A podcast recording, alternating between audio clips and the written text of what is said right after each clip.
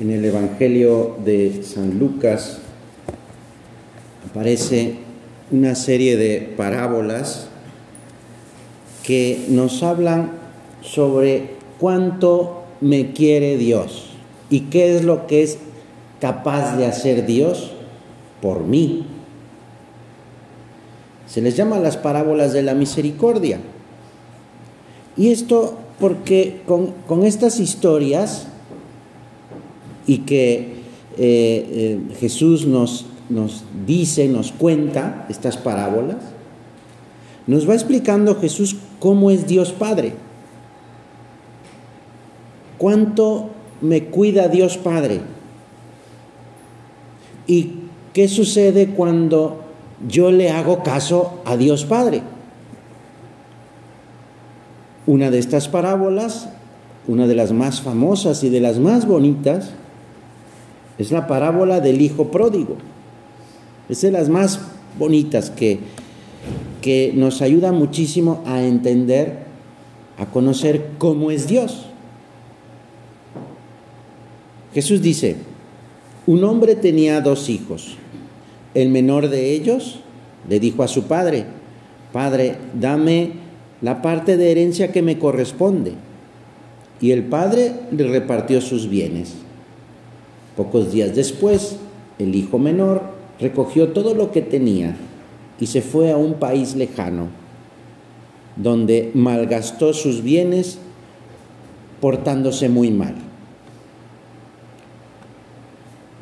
La meditación de estas páginas del Evangelio pues nos llena de de agradecimiento, ¿eh? Ya veremos por qué. El hijo se va. El hijo reclama su herencia. Una cosa verdaderamente, pues, sorprende. Porque es una ofensa al padre. O sea, decir, bueno, no voy a esperar a que te mueras. Dame de una vez la herencia. No me interesa si vives o mueres. Lo que me interesa de ti es tu dinero. Así es que dámelo de una vez.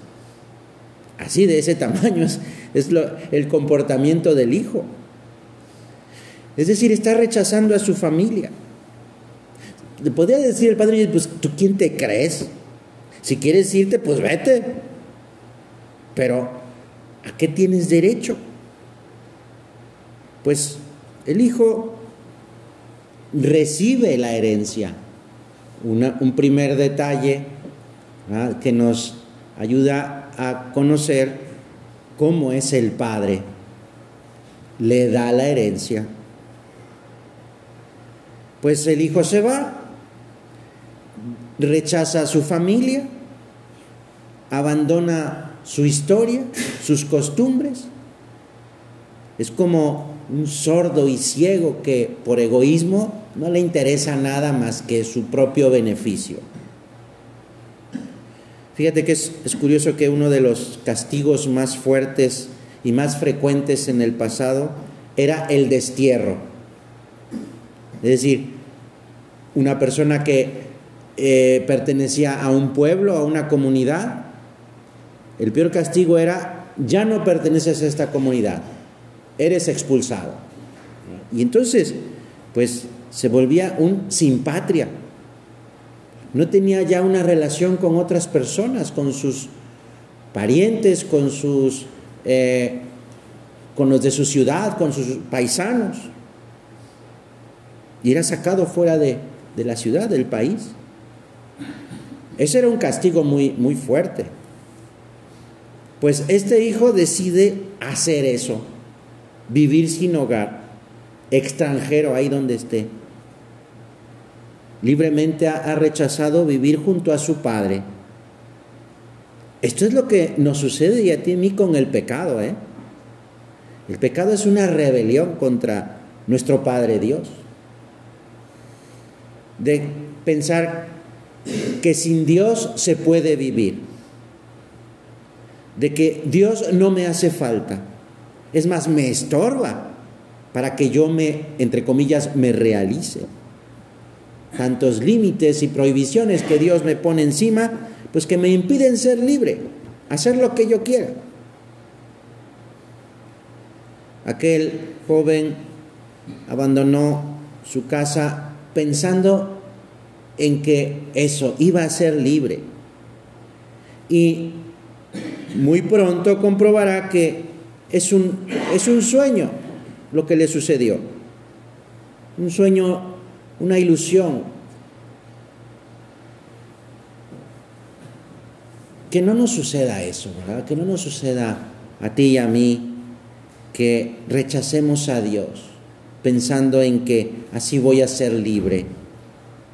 Mira, así le pasó a Adán y Eva. Rechazaron a Dios porque pensaban que eso les iba a dar el conocimiento, la libertad. Y no, al contrario, perdieron esa amistad con Dios. Pues los mandamientos se entienden como esa fuerza que nos ayuda a, a vivir bien. No es que me quiten libertad, me ayudan, me conducen, son como esas señales de tránsito que me dicen dónde no me tengo que estacionar, porque está prohibido por, porque ahí no se puede uno estacionar, porque ahí pasan carros. Eh, es, es, como esas señales que me dicen, bueno, pues aquí hay que detenerse. ¿Por qué? Porque están pasando otros carros. Y así. Pues Que no nos pase eso, ¿verdad? De dejar a Dios, dejar, dejar a Dios, rechazar a Dios por el egoísmo, por la soberbia, por todo eso que me promete una vida cómoda, sin esfuerzo, donde yo soy el centro del mundo, donde lo que busco es mi éxito personal. Y entonces empiezo a construir historias, ¿verdad?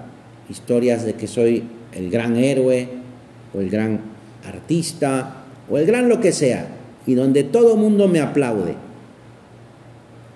Todos me reconocen como el mejor.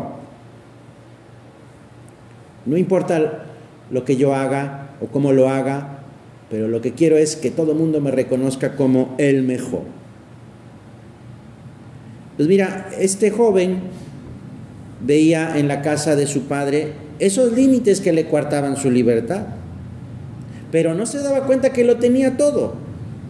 El amor de su padre, el que vivía bien, el que precisamente era considerado como el hijo del dueño. Pero para él eso no le interesaba. Nuestro Señor Jesucristo nos muestra que lo que Dios nos pide, concretamente en los mandamientos, que no, no hay que entenderlos como un límite mínimo que no hay que sobrepasar, sino como un camino abierto para llegar hacia la santidad. Y el cumplir los mandamientos no es porque precisamente alguien me los manda, sino porque eso que me manda Dios lo ha pensado por amor, para que yo viva en el amor, viva con Él. Es el amor el que me lleva a cumplir los mandamientos. Porque cuando el ser humano, cuando comete un pecado, pasa de la condición de hijo de Dios a ser esclavo, esclavo del enemigo, esclavo de Satanás. Pasa de gozar de la libertad propia de los hijos de Dios a estar encadenado al pecado. Porque cuando alguien comete un pecado y ese lo va cometiendo muchas veces, pues eso ya se vuelve un vicio. Y entonces, pues se encuentra que ha perdido la libertad. Sigue contando esta parábola nuestro Señor Este joven malgastó su fortuna. Mira, es que el, verdadero tesoro es Dios. Nuestro tesoro es Dios. Es esa amistad con Dios. Es la gracia. Ese es nuestro tesoro. Con el pecado perdemos ese tesoro y quedamos pues sin la amistad. O sea, la amistad con Dios se rompe. Y entonces se rompe y, perdemos la paz y la alegría. Desaparece. Se dice que éste malgastó su fortuna portándose mal. Aquel joven se dejó arrastrar por las más bajas pasiones y en vez de vivir como una persona humana, tuvo un comportamiento propio de animales, ¿eh? que se dejan llevar porque dice el Evangelio que vivió, malgastó su fortuna viviendo lujuriosamente, llenó su corazón de impurezas. Los pecados de eso, de la impureza del corazón, precisamente provocan la insensibilidad para las cosas de Dios. De hecho, nuestro Señor dice, bienaventurados los limpios de corazón porque verán a Dios. Entonces los que no son limpios de corazón no pueden ver a Dios. Este joven perdió su capacidad de amar. Eso es lo que sucede cuando nos dejamos llevar por, por esas bajas pasiones, por la impureza. Porque lo único que quiero es mi placer. Y, que, y buscar eso, que buscar el placer. Y entonces voy perdiendo esa capacidad para hacer amistad. Porque no me interesa ser amigos, me interesa es que hagan lo que yo quiero que hagan. Voy perdiendo la capacidad incluso para escuchar a mis padres. Que no, no, lo que, lo que me piden mis padres es como una eh, limitación, porque no me dejan hacer lo que yo quiero. Pues me impiden vivir un amor limpio, porque lo que busco no es un amor limpio, es, es, eh, eh, que me satisfagan mis placeres. Entonces voy perdiendo esa capacidad de amar. Solo un corazón limpio puede amar plenamente a Dios. Solo un corazón limpio puede, pues eso, llevar plenamente a cabo, lograr esa gran empresa de amor que, por ejemplo, es el matrimonio. ¿Qué sucede con este joven? Pues obviamente se le acabó el dinero. Y al acabársele el dinero se le acabaron los amigos los amigos que lo habían seguido, aquellos que le habían dicho, oh sí, tú eres el mejor, el mejor porque tienes dinero. Pues eh, cuando se acaba el éxito, cuando se acaba el dinero, cuando se acaba la belleza, cuando se acaba la salud, pues bye. Y la cuestión es que el éxito, el dinero, la belleza, la salud, se acaban, se acaban. No son para siempre. Pues después de gastarlo todo, hubo una gran hambre en aquella región y este joven empezó a tener necesidad. Y fue y se puso a trabajar con un hombre de aquella región, el cual lo mandó a cuidar a sus puercos, a sus cerdos. Y dice el Evangelio que tenía tantas ganas de comer el alimento de los cerdos, pero no podía hacerlo porque no tenía permiso. Mira, esto tiene un, un significado que, que, nos puede ayudar mucho para entender cuál era la situación de este, de este joven. Es decir, para un judío, un judío tenía prohibido pues tocar a los cerdos. un judío tenía prohibido entrar a un lugar donde vivían los cerdos, porque para el, judío el cerdo es un animal impuro.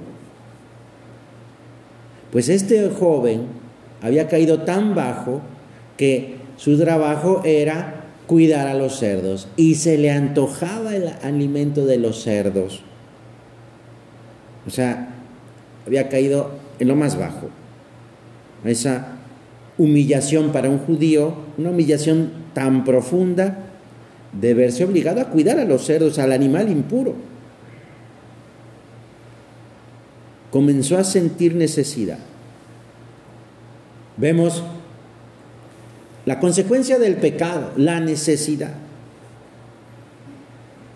Con esa hambre, hambre física, también se nos da a entender, pues ese vacío, ese vacío del corazón, cuando se está lejos de Dios.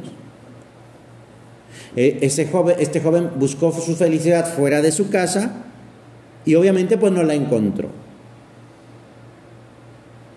Igualmente la persona que piensa que lejos de Dios va a encontrar la felicidad, no se va a encontrar la felicidad ahí. Deseaba llenar su estómago con el alimento que comían los cerdos, pero no le estaba permitido. Ya no era una situación baja, sino que era una situación infrahumana el pobre tipo, peor que los, peor que los cerdos. Entonces recapacitó. Recapacitó y este joven dijo, ¿cuántos trabajadores de mi padre tienen pan en abundancia y yo estoy aquí muriéndome de hambre? Ahora mismo iré a la casa de mi padre y le diré, Padre, he pecado contra el cielo y contra ti. Ya no merezco ser llamado un hijo tuyo. Trátame como a uno de tus trabajadores. Fíjate, esta palabra es bien importante, que dice el Evangelio. Recapacitó. Entonces recapacitó. Es como preguntarse, ¿a quién, de dónde vengo? ¿Quién soy yo? ¿A quién pertenezco? ¿A Dios o al mundo? Y entonces recuerda, recuerda la misericordia de su Padre, es decir, que su padre es bueno, recordó que su padre es bueno, eso, que tiene un padre, que tiene una familia. Recordó su identidad más profunda, que es un hijo de Dios.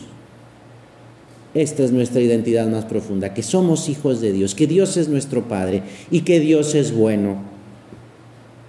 Recordó que no es el mundo quien da sentido a, a, su vida, es Dios quien da sentido a su vida que nada tiene sentido cuando estamos lejos de Dios. Que no hay que buscar el amor donde no está el amor. ¿Por qué buscarlo en donde nadie me lo puede dar? En las cosas, en el mundo, en el placer. Padre, ya no merezco llamarme en hijo tuyo. Por un lado, este joven se da cuenta de que ha perdido ese vínculo familiar. O sea, ya no merezco ser llamado, ya no me llames hijo tuyo. O sea, me doy cuenta de que no estuvo bien, nada bien lo que hice. Por eso, pues no merezco ser un hijo tuyo. Pero al mismo tiempo, esa, ese perder esa dignidad, ese título, le hace consciente de que por ser hijo tenía una dignidad que perder. Es decir, puede hablar todavía, porque fui un hijo, puedo hablar con quien seguramente ya no me considera su hijo, puedo hablar con mi padre, puedo hablar con mi padre. Esta, esta es la confianza, esta es la confianza en que su padre es bueno, aunque es una conciencia un poco borrosa, pero le da la confianza de reclamar porque fui su hijo, aunque esa pues reclamación no estuviera basada en mérito alguno. Es decir, o sea, no, no reclamo porque fui su hijo, sino porque Él es bueno y fue mi padre. Seguramente ya no me va a reconocer como su hijo, pues por esta tontería y esta cosa tan mala que le hice. Pues, mira, Judas traicionó a Jesús. Pedro también traicionó a Jesús, lo negó y tres veces. Los dos eran hijos perdidos, pero Judas no fue capaz de resistir el hecho de que seguía siendo hijo de Dios y dijo, no, no, no, no, yo no, no, no merezco eso. Y se ahorcó. Pedro, en medio de su desesperación, reflexionó, recapacitó y volvió llorando a pedirle perdón a Jesús. Pedro eligió la vida, Judas eligió la muerte. Pero mira, apenas comenzaba esta, eh, eh, esta, esta conversión del hijo pródigo, porque dice, apenas lo está pensando, me levantaré e iré con mi padre y le diré, Padre, he pecado contra el cielo y contra ti. Ya no merezco ser llamado uno de, tus hijos. Trátame como uno de tus trabajadores. ¿Qué hacer para otra vez volver al camino, mm, para regresar, tomar el camino hacia, hacia la casa del Padre? Bueno, este, este chico, este joven, pues eso se imaginó un escenario, recordó, recordó su, su condición de hijo y empezó a caminar de regreso.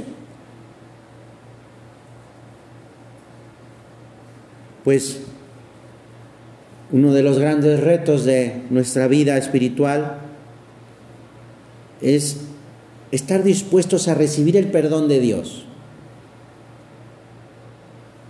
Hay algo, ¿eh? Hay algo en nosotros que, que hace que como que nos aferremos a nuestro pecado. Dice, no, no, o sea, ¿cómo me va a perdonar Dios? Pues este pecado está tan tremendo y lo he hecho tantas veces que ¿cómo me va a perdonar Dios? Cuidado, cuidado. Es un engaño del enemigo eso.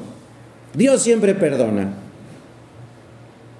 A veces parece como si quisiera demostrar a Dios que mi oscuridad es tan grande que ni Él puede iluminarla, que mi pecado es tan grande que ni Él puede perdonarlo. Dios es todopoderoso. Pues eh, dice este joven, bueno, siendo mi padre bueno, seguramente me va a aceptar como uno de sus trabajadores. Y siendo uno de sus trabajadores, pues puedo seguir, sí, cercano, un poco distante a él.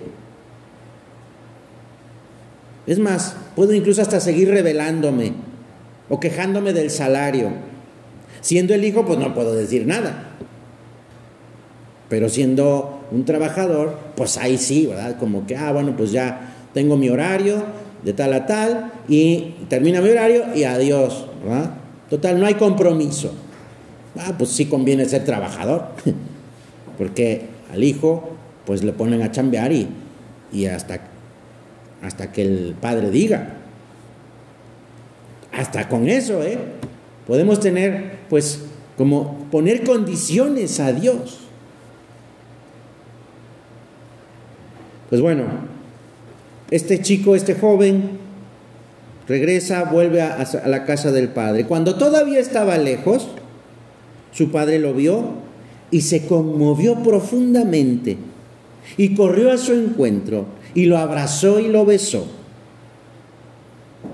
Decía San Juan Pablo II que esta parábola, esta historia, en lugar de llamarse el regreso del Hijo Pródigo, también debería llamarse la bienvenida del Padre Misericordioso. Y es verdad, así es Jesús, así es Dios.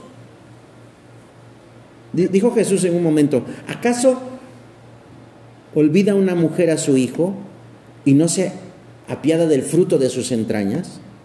Pues aunque ella se olvide, yo no me olvidaré de ti. Pues esas son las palabras de Jesús, esas son las palabras de Dios. Nunca nos olvida.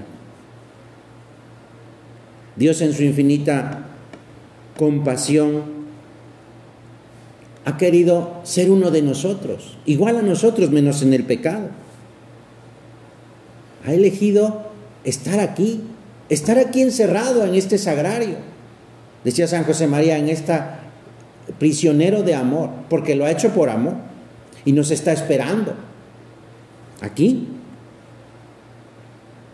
Pues el Padre, al verlo llegar, sale a su encuentro, no espera, ¿eh? no espera, sale corriendo, lo abraza.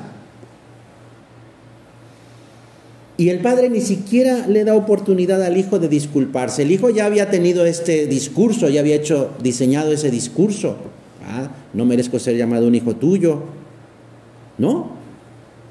O sea, ni, no le deja ni decir nada. Simplemente lo abraza. El padre no solo le perdona sin pedirle ningún tipo de explicación, sino que no, no puede esperar para darle una nueva vida. ¿Y qué es lo que hace? Le pone el vestido de, de fiesta, le pone el calzado, le pone el anillo y organiza un banquete. Mientras el hijo estaba dispuesto a que lo tratara como uno de sus trabajadores, el padre pide que, que hagan una fiesta. El padre viste a su hijo con estos signos de la libertad, de la libertad de los hijos de Dios. No quiere que ninguno de sus hijos sea esclavo o trabajador, en el sentido de asalariado. Quiere que lleven la ropa del honor, el anillo de la herencia, el calzado del prestigio. Es la alegría de Dios, no la alegría que ofrece el mundo. El perdón no consiste solo en recibir nuevamente en el hogar a este hijo que se había ido, sino en recibirlo con alegría. Esto sucede en la confesión. Esto sucede en la confesión.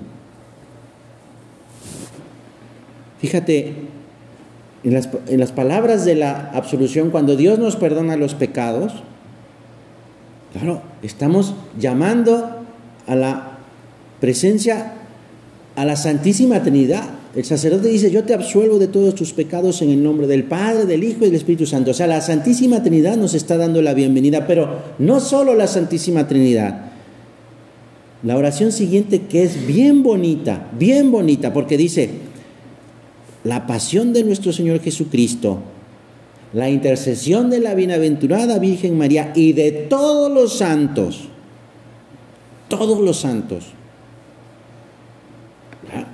estén dándote la bienvenida en la confesión. Todos los santos nos dan la bienvenida cuando nos confesamos. Todos, ¿eh? Pues, claro, es una gran fiesta. Una gran fiesta porque Dios quiere que vivamos. Con esta parábola nuestro Señor Jesucristo desea convencernos, ¿eh? Quiere que, tengamos esa convicción de que Dios nos espera en todo momento. Es cuestión de que volvamos arrepentidos para recibir su gracia. Si hemos tenido eso, la desgracia de alejarnos de Él por el pecado. La parábola no dice nada de la madre de aquel hijo. Y no es difícil imaginar que también compartiría ese mismo dolor del padre porque ese hijo se ha ido a vivir lejos, fuera de la familia. Y seguramente también tendría una gran alegría al recuperar a ese hijo que estaba muerto y ahora está vivo. La alegría de, de verlo de nuevo en casa. Pues si Dios Padre está contento cuando alguien se confiesa, ¿cómo no estará de contenta la Virgen cuando nos arrepentimos? Santa María es refugio de los pecadores. Pues a ella le pedimos, Madre nuestra, que tengamos un corazón arrepentido, que no, que no permitas, no permitas, Madre nuestra, que, que nos alejemos de la casa de Dios Padre, que es nuestra casa. Y si alguna vez tenemos esa desgracia, que enseguida, enseguida hagamos de hijos pródigos, emprendiendo el retorno a la casa del Padre mediante el sacramento de la confesión. Madre nuestra, una vez más te decimos, refugio de los pecadores, Madre de misericordia, ayúdanos a estar muy cerca de ti, porque así estaremos muy cerca de tu Hijo.